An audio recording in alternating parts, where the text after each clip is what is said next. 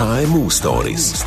Der Nick Hartmann und die grossen Geschichten der kleinen und mittleren Unternehmen. Ein Podcast vom Swiss Venture Club. Schön hören ihr unsere KMU-Story. Es ist heute die Geschichte von einem Unternehmer, der offensichtlich das geschafft hat, was man eigentlich gar nicht schaffen kann. Der Frank Böckmann hat das Rad neu erfunden. Ihm gehört ein wesentlicher Teil vom Velozubehörhersteller DT Swiss. Das Biel als Unternehmen weltweit über 1000 Mitarbeitende, 200 davon in der Schweiz. Frank Böckmann, herzlich willkommen bei uns im Podcast. Sind Sie mit dem Velo gekommen? Ähm, nein, ich muss äh, zu meiner Schande gestehen, ich bin mit dem Auto angereist. Äh, die es hat viel, hat viel Regen, oder? Sind Sie so ein, ein Schönwetter-Velofahrer? Nein, das würde ich nicht sagen. Persönlich bin ich mehr auf dem, auf dem Rennrad unterwegs, äh, mache sicherlich vier bis 6.000 Kilometer. Ähm, aber ich muss sagen, bei Minustemperaturen äh, fällt mir das Velofahren dann doch etwas schwerer. Also im Frühling, Herbst eher Gravel. Ja, Gravel heißt? Das Gravel sind im Prinzip die Velos, die Rennvelos mit dicken Pneus, auf denen man nicht unbedingt gezwungen ist, auf der Straße zu fahren. Denn das in, in, in der Übergangszeit mit Regen, das spritzt dann doch, ist natürlich nicht so ganz sicher. Gravel ist im Prinzip so eine neue Produktekategorie, die sehr, sehr populär äh, geworden ist, insbesondere aus Amerika, wo man quasi auf äh, Landschaftsfeldwegen gut fahren kann mit dickeren Pneus, einfach gesagt. Rennvelo, äh, das ist äh, das neue Golf, hä? Rennvelo ist sicherlich weltweit ein ganz, ganz starker Trend. Das würde ich auch so sagen. Dass, ähm, ähm, ja, was früher für den Manager das, das, das Golfspiel war, ist heutzutage sicherlich eher das Rennvelo. Ähm, das ist, ist weltweit äh, sehr, sehr populär geworden. Wie erklären Sie sich das? Es ist sicherlich genereller Trend zu, zu, mehr Bewegung. Ich denke, das ist das äh, Positive, das, was uns mit der ganzen Veloindustrie jetzt verbindet. Ähm, Sportarten wie zum Beispiel das Golf sind natürlich sehr zeitaufwendig sehr zeitaufwendig. Beim Rennvelo oder beim, beim Biken auch äh, kann man in zwei, drei Stunden schon doch einen guten Workout irgendwie realisieren. Ja, das sind sicherlich viele überlappende Dinge, die dazu führen, ja. Statussymbol? Das ist sicherlich heutzutage auch ein Statussymbol. Also gute Rennvelos, da sind Preiskategorien zwischen 8, 12, 14.000 Franken durchaus möglich. Zu meiner Studentenzeit äh, war das undenkbar. Da hätte man also ein ganzes Auto gekauft. Aber das ist heutzutage so. Viele sind äh, ganz begeisterte, ähm, ja, Gümmler, Velofahrer mhm. und die sind bereit, sehr, sehr viel Geld dafür auszugeben. Von denen leben sie auch. Also das sind die, die so viel zahlen für ein Laufrad, wie normalerweise ein ganzes Velo kostet, oder? Also man kann Felgen kaufen bei ihnen, die äh, mehrere tausend Franken kostet. Ja, ja, das gibt natürlich Spezialprodukte oder, oder Spezialprodukte, Produkte gerade auf dem Rennrad mit äh, ja, aerodynamischen Features, wo natürlich sehr viel Carbon verbaut wird, was sehr leicht ist. Das ist so, es wird dann beim, im Fachhandel ein paar tausend Franken kosten. Ja, wir leben davon, das ist ganz klar. Wie viel Velo haben Sie selber? Uh, vielleicht über 20. Was? Da müssen Sie ja wahnsinnig Platz haben. Ja, wir haben natürlich eine, noch eine respektable Fabrik in Biel und äh, da haben die Velos auch Platz. Und äh, es kommt natürlich dann über die Jahre immer mal wieder ein neues Velo hinzu und ich, ich gebe zu, ich kann mich schlecht von diesen Velos trennen. Also Sie haben sie nicht daheim, Sie haben sie in der Fabrik. Bringt mich zur nächsten Frage. Sie leben wahrscheinlich fast zur Hauptzeit auch bei Ihnen in der Fabrik oder im Unternehmen. Ja, also ich bin wohnhaft am Bielersee. Äh, die, äh, unser Produktionsstandort ist ja Biel. Ähm, es ist natürlich so, wenn man da unternehmerisch tätig ist und ähm, ja Verantwortung trägt, dann ist natürlich, es ist kein acht-Stunden-Tag. Also Sondern? ich bin schon viel in der.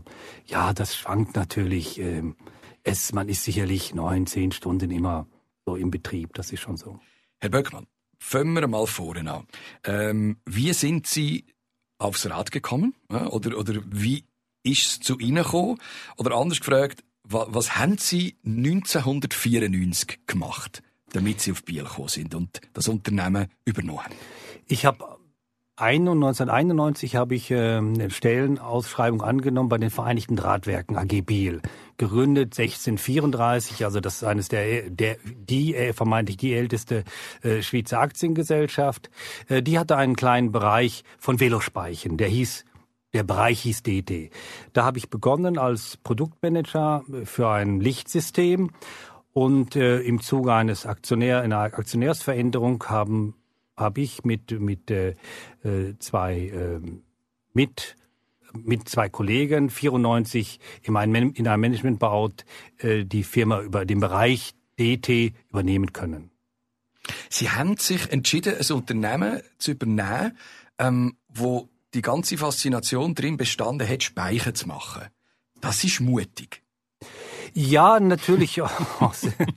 das ist natürlich so. Auch meine ehemalige Kommilitonen, die haben mir, auch, haben mir auch gesagt, meine Mitstudentin, du, was machst du da? Betrieb mit Velospeichen aus der Schweiz. Also ist das das Richtige? Ähm, ja, wir haben sicherlich, äh, wir waren jung, wir waren begeisterungsfähig, äh, wir waren auch nicht besonders äh, äh, ängstlich. Es war die damalige Entwicklung in Biel um diese Vereinigten Drahtwerke, dass man äh, uns ermöglicht hat, diesen Bereich zu übernehmen. Und ja, wir waren auch relativ, es gab keine großen Strategien oder Papers, wie man das nur machen könnte, machen sollte, sondern wir haben es einfach mal, ich sag mal, krachen lassen, oder? Wir haben es halt einfach versucht, oder? Und wie ist die Firma DT Swiss gestartet? Wir sind äh, der Bereich, der bestand ja schon in, im, im Rahmen der Vereinigten Drahtwerke seit, seit, seit vielen Jahren. Wir mhm. wissen gar nicht so ganz genau, wann die Vereinigten Drahtwerke angefangen haben, Speichen zu produzieren. Wir schätzen so um 1950. Also es gab schon ein etabliertes Geschäft, es gab eine Produktion. Ähm, aber klar, bei Übernahme der, der Aktivität im 94 waren wir ein kleiner Speichenfabrikant mit 25 Mitarbeitern. Wenn Sie sagen, Sie sind einfach mal los und, und mit viel Karacho losgefahren, nicht links und nicht rechts geschaut, vielleicht auch ein bisschen jugendlichen Übermut, ist das etwas, wo, wo sich in den Jahren darauf nachher geändert hat? Oder würden Sie sagen, das ist heute auch immer noch so? Ich hoffe zumindest nach all den Jahren, dass wir uns sozusagen den, den unternehmerischen Spirit sozusagen erhalten haben. Klar, es ist natürlich äh, sicherlich äh, bei jeder Person ein bisschen altersbedingt. In den äh, Anfang 30 ist man natürlich noch viel Risiko, äh, äh, ja, ist man, ist man gewählt, Risiken einzugehen. Wir sind heute sicherlich vorsichtiger geworden mit den Jahren und überlegen natürlich doch etwas differenzierter. Ähm, aber ich hoffe doch, dass wir so den Vorwärtsdrang, äh, die Freude an der Tätigkeit, die Freude an der Branche beibehalten haben. Und wenn ich so die letzten Jahre betrachte, sind wir expansiv sehr, sehr stark unterwegs. Das sind damals 25 Mitarbeitende gewesen. Äh, was hätte denn dazu geführt, dass Sie plötzlich äh, am Standort Biel 200 Menschen gebraucht haben?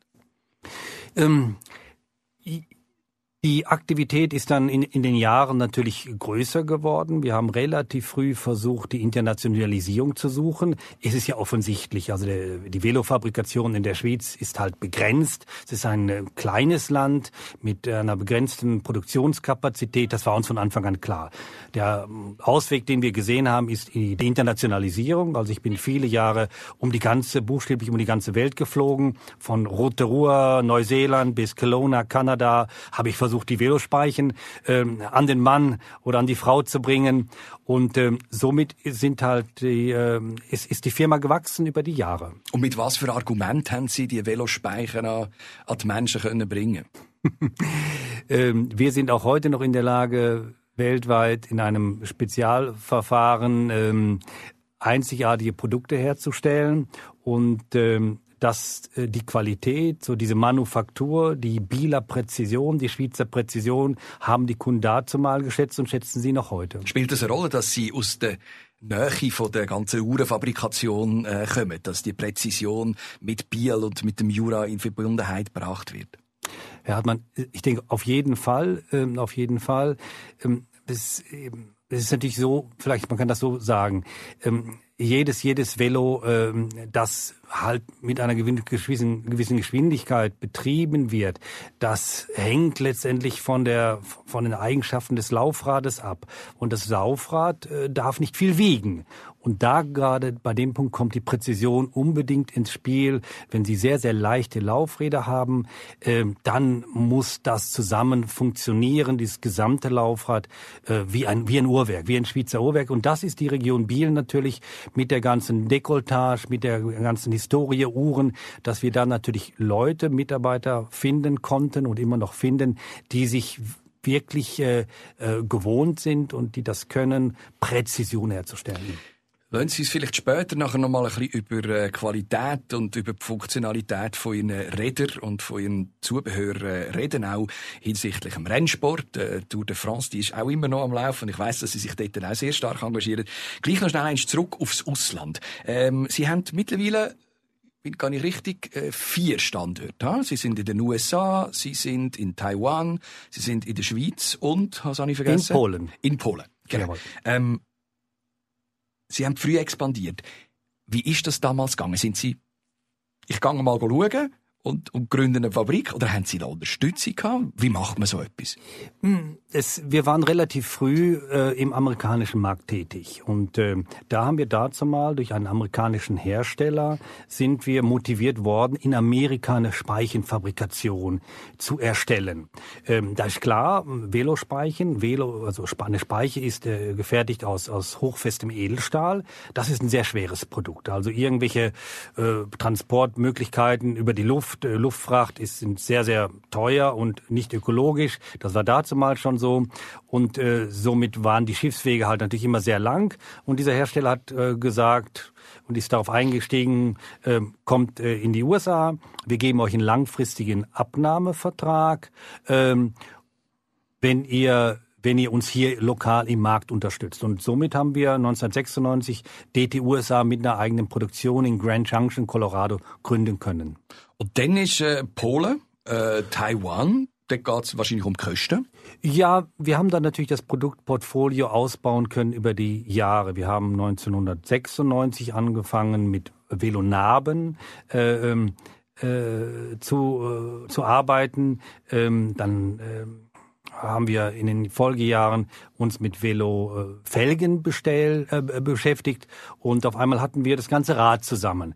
Und ähm, dann kam, hat sich die ganze, die ganze unternehmerische, produktionstechnische, die Anforderungen haben sich deutlich verändert. Wir mussten auf einmal Rädli bauen. Mhm. Und da war natürlich klar, in der Schweiz, wir sind im Prinzip ein Hochlohnland, das ist in der Schweiz nicht darstellbar kostenmäßig und somit sind, haben wir in Posen, in der Region Posen, äh, ein Montagewerk eröffnen können.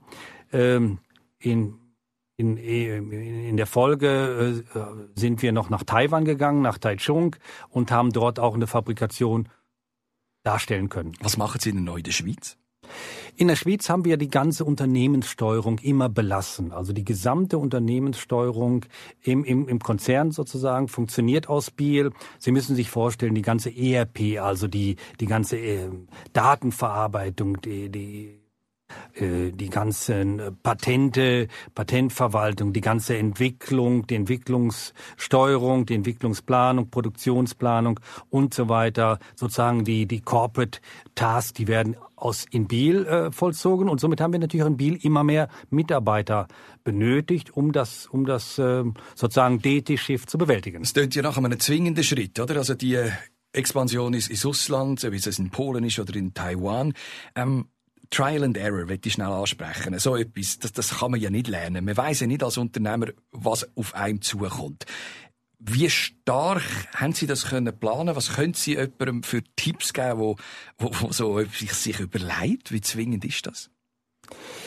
Es muss natürlich sicherlich so Expansionsschritte in so ferne Länder müssen natürlich sehr, sehr gut überlegt werden. Und ich denke, fast das Wichtigste für mich persönlich ist, dass die Mannschaft, dass die Kollegen, die das mittragen, den richtigen Spirit haben. Also insbesondere, dass man keine kulturellen Vorbehalte hat. Das ist sicherlich die größte Herausforderung, denn man muss sich darauf einstellen, dass natürlich zum Beispiel Taiwan, das ist im Prinzip, ja, es ist ein asiatisches, äh, es ist ein asiatisches Land äh, mit einer ganz anderen Schrift, mit einer ganz anderen Sprache, ähm, mit einer ganz anderen Kulturerziehung, ähm, wiederum äh, grundlegend äh, unterschiedlich, sagen wir zu Polen. Äh, man muss kulturell sehr, sehr offen sein, dass man, dass einem das gelingt, denke ich. Die ganze Velobranche ist im Moment in einem unglaublichen äh, Wachstum. Ich habe gelesen von glaub, 20 Prozent jedes Jahr, wo, wo, wo der Markt äh, zunimmt. Corona hat das Ganze noch, noch beflügelt. Äh, die Velos sind nicht lieferbar. Wie sind Sie durch die, durch die Krise gekommen? Sind Sie die äh, richtigen Gewinner? Haben Sie gar, gar nicht gespürt, dass man Corona hat? Ja, es ist sicherlich so, es leiden ja sehr, sehr viele, viele, viele Bereiche durch diese, durch diese Pandemie. Es gibt halt natürlich auch Bereiche, die ähm, ja davon profitieren. Man muss sicherlich sagen, die, der ganze Velomarkt weltweit profitiert von dieser, von dieser von durch diese Pandemie, weil die Leute offensichtlich nicht mehr reisen. Sie sind eher lokal, heimisch machen sie Ferien. Sie suchen eher Outdoor-Aktivitäten. Ähm, das hat natürlich sicherlich nochmal einen Boost gegeben für die gesamte Fahrradbranche weltweit. Ja. Können Sie nachher mitliefern? die ganze Velobranche kommt im Moment nur ganz bedingt äh, der äh, Nache sozusagen, also der der Nachfrage äh, wird man im Moment schwer gerecht. Wo klemmt's? Es, ähm, es klemmt dann in allen Bereichen. Es klemmt äh, an den die, die Teile. Hersteller haben nicht diese äh, Produktionskapazitäten. Die Montagehersteller, wir sind, arbeiten in einer sehr, sehr arbeitsteiligen äh, Branche, haben nicht die Kapazitäten. Es äh, hapert im Moment, insbesondere aus Asien, an vermeintlich simplen Dingen wie einem, Container, einem, Container, es sind nicht genug Industriecontainer, 40 Fuß Container im Weltmarkt vorhanden. Ähm, dann fehlt es an Verpackungsmaterial, also es klemmt an allen Ecken und Kanten. Was für Konsequenzen haben Sie denn jetzt schon kurzfristig daraus herausgezogen für Ihr Unternehmen? Wir sind sehr, sehr expansiv unterwegs in, in jetzt in den letzten äh, zwölf äh, Monaten. Wir haben uns für ein äh, ganz großes Investitionsprogramm äh, entschieden. Also wir bauen alle unsere Standorte weltweit ganz, ganz deutlich aus, um der gestiegenen Nachfrage äh, gerecht zu werden. Also das heißt in Zahlen, ich habe vorher geredet von etwa 1000 Mitarbeitenden weltweit. Wo steht äh, DT im Moment?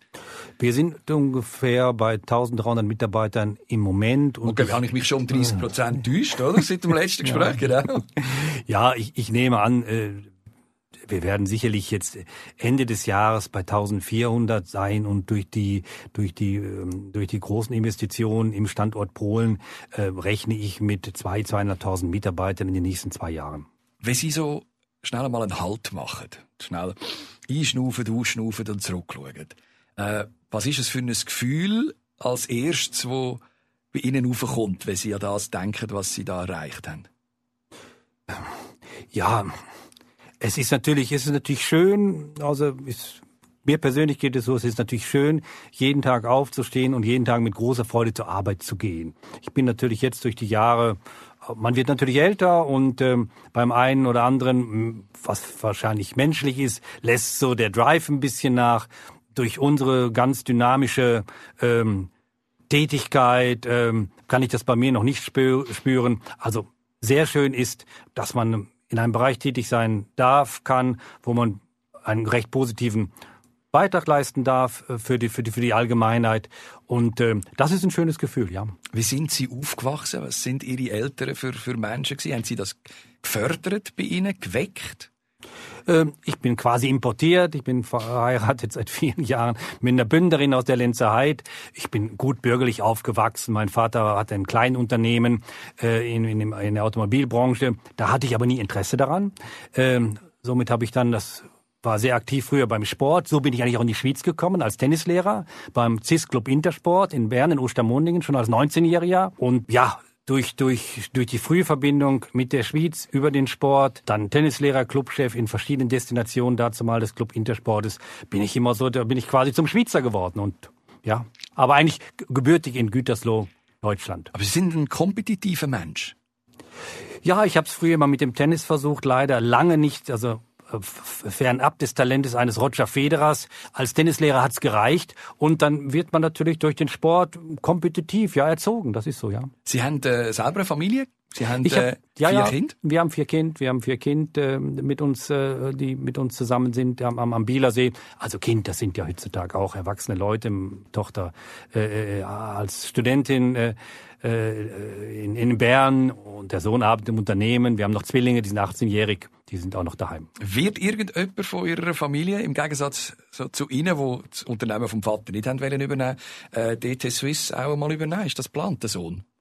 Ähm, das würde ich hoffen, äh, dass, dass, dass ich, äh, dass ich aus den, äh, aus den, aus den beiden Besitzerfamilien, Familie Dalbert und Familie Böckmann, dass ich da ähm, die, äh, die Nachkommen dafür interessieren. Aber wir sind auch so im Aktionariat äh, so gestrickt, also wir forcieren das nicht. Das muss aus freien Stücken geschehen und aber die Hoffnung besteht natürlich, dass dass sich die dass sich die die Nachkommen für das äh, interessieren. Wenn wir schon bei der Zukunft sind, Zukunft vom Rat. Gibt's da noch irgendeine oder ist nicht irgendeinmal alles erfunden? Ähm, natürlich Herr Hartmann, es ist natürlich sehr, sehr viel schon erfunden. Also Großhersteller äh, weltweit, die produzieren um die 500 verschiedene Produkte. Äh, jede Nische, jeder Bereich, das ist abendfüllend, wenn ich darüber berichten würde, ist eigentlich belegt. Aber es gibt natürlich dann wieder neue Applikationen. Im Moment ist, ist ganz, ganz populär weltweit ein wahnsinniger Trend und eine wahnsinnige Nachfrage zu, für E-Bikes. Das ist natürlich wie ein Game Changer, dass nicht nur die sportlich ambitionierten Leute oder die für den Alltagsgebrauch halt Velos äh, äh verwenden, ähm, da Interesse daran haben. Diese E-Mobilität verändert alles. Das heißt, Sie müssen Ihre Produkte wieder anpassen? Das heißt, die Produkte werden natürlich angepasst. Also heute ist, äh, ist, ist sicherlich der Umsatz, der stärkste Umsatzträger bei, den, bei vielen unserer Kunden sind halt E-Bikes. Das hat natürlich viele Vorteile. Man kommt natürlich über langere Distanzen hinweg. Man kann auch entspannter das Bike benutzen, wenn man wenn man zur Arbeit äh, geht. Natürlich in bergisch, also in in Regionen mit vielen Hügeln, Bergen und so weiter, äh, kann, kann man die Höhen besser über, überwinden. In Amerika, wo wir ja sehr stark aktiv sind, sind es sind es schlicht ja sind es die Distanzen, die die die besser darstellbar sind. Und es, äh, wir sehen ganz ganz deutlich durch diese E-Bikes äh, sprechen wir ganz ganz andere Kundenkreise nochmal an. Sie bleiben dem Rad und dem Zubehör äh, treu. Irgendwann, habe ich mal gehört, haben Sie ein Experiment gewagt mit Pneu. Aber ich glaube, dort ist die Luft draussen. Ja, ja, wir haben natürlich in den letzten 25 Jahren das eine oder andere gewagt. Wir haben uns mal an die Produktion von Pneus gewagt, das ist richtig. Ähm, wir haben dann aber realisiert, ähm, dass wir nicht die Fertigungskompetenz hatten und auch haben auch keine Möglichkeit gefunden, diese Pneus selber herzustellen. Somit haben wir damit wieder aufgehört. Ähm, das das ist natürlich so im unternehmerischen Leben. Wir haben die ein oder andere Sache versucht, die dann nicht so gut gelungen ist.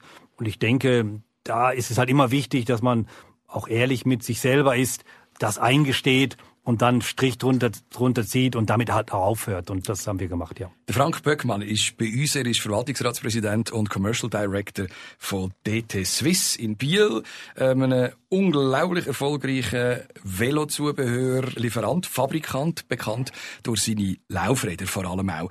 Seit 27 Jahren gibt es ihr Unternehmen, seit 1994. Man fährt an, man denkt, man macht Velorädli, man stellt immer mehr Menschen an, plötzlich hat man über 1000 Leute auf der ganzen Welt.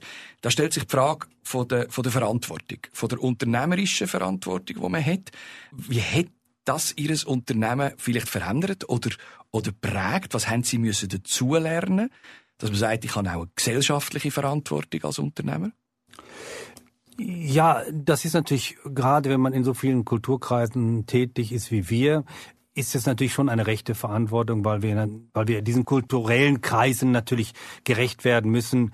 Natürlich ist, ist es so, dass man natürlich realisiert, was alles an einem hängt sozusagen in Form von, von, von Performance, in Form von Leistung. Aber ich muss auch sagen, Herr Hartmann, man spürt das dahingehend nicht so sehr, wenn man, wie, wie ich jetzt und die Kollegenschaft, ich bin ja nicht ich alleine, ich habe ja viele Kollegen, die seit, die, mit denen ich seit 20, 25 Jahren arbeiten darf. Ähm, man wächst in die Sache hinein, sag ich mal. Oder das ist, es wird irgendeiner gelebten doch Normalität, aber was uns vor allen Dingen ausmacht, wir haben eine sehr, sehr stabile Führungskrew. Das ist eine Truppe von eingeschweißten sozusagen Leuten, die seit all den Jahren zusammenarbeiten, arbeitet. Und dann ist es schön, dass man sich halt doch blind aufeinander verlassen kann. Wie führt man so ein Sättigungsunternehmen, dass man dass man die Leute bei der Stange behalten und man wenig Fluktuation hat? Ich denke, man muss, äh, ja, jeder möchte natürlich respektvoll und mit der nötigen Ernsthaftigkeit behandelt werden. Ich denke, man muss sich selbst bleiben, insbesondere. Man muss äh, die menschliche, äh, menschliche Seite doch in den Vordergrund stellen, dass man die Leute dazu motivieren kann, dass es nicht nur darum geht, irgendwie einen, einen Job zu machen, sondern dass, dass die Arbeit quasi Lebensinhalt wird. Und wenn man das, ich sag mal, auch mit einem gewissen moralischen Anspruch tut und dann auch das so vorlebt, dann kann es gelingen, ja. Gibt es einen Unterschied äh, vom Führen, Anführungs- und Schlusszeichen, mit einer Partnerin zusammen, äh, vom Führen von einer Familie, äh, wo auch eine Art ein KMU ist? Ich beschreibe das manchmal so. Ich bin selber Vater von drei Kindern. Und auf der anderen Seite das unternehmerische Führen. Ja, ich diskutiere das natürlich auch mit, oft mit meiner Gattin, mit meiner Frau, die auch im Unternehmen tätig ist. In der Familie ist es fast schwieriger. Das ist natürlich schon so in der Firma. Da ist man irgendwo dann in Verantwortung oder ist man irgendwo der Chef und man kann dann natürlich schon Kraft seines Amtes Dinge einfach so äh, bestimmen und die werden dann auch in aller Regel so gemacht. Ich sag Natürlich, eine Firma kann natürlich kein basisdemokratisches Gebilde sein, wo nun jeder mitreden möchte. Das ist natürlich so.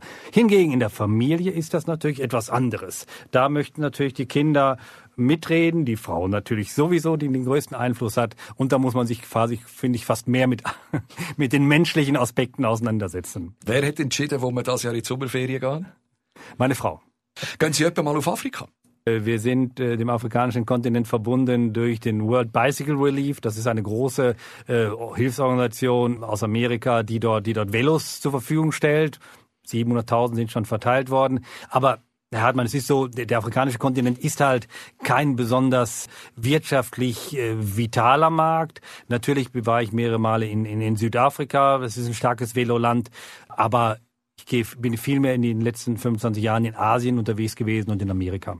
Denken Sie nicht manchmal auch, wir sind schon wahnsinnig glücklich, wo wir dürfen leben und was wir dürfen machen? Ähm, frei aus dem Herzen gesprochen, wir sind mehr als privilegiert und ich denke, das kann man eigentlich auch nur realisieren, wie privilegiert wir eigentlich sind, gerade in der Schweiz, wie wir leben dürfen, wenn man halt die andere Dinge auch mal wirklich gesehen hat. Und ich denke, daran liegt es wahrscheinlich, daran mangelt es vielleicht beim einen oder anderen Fall, oder?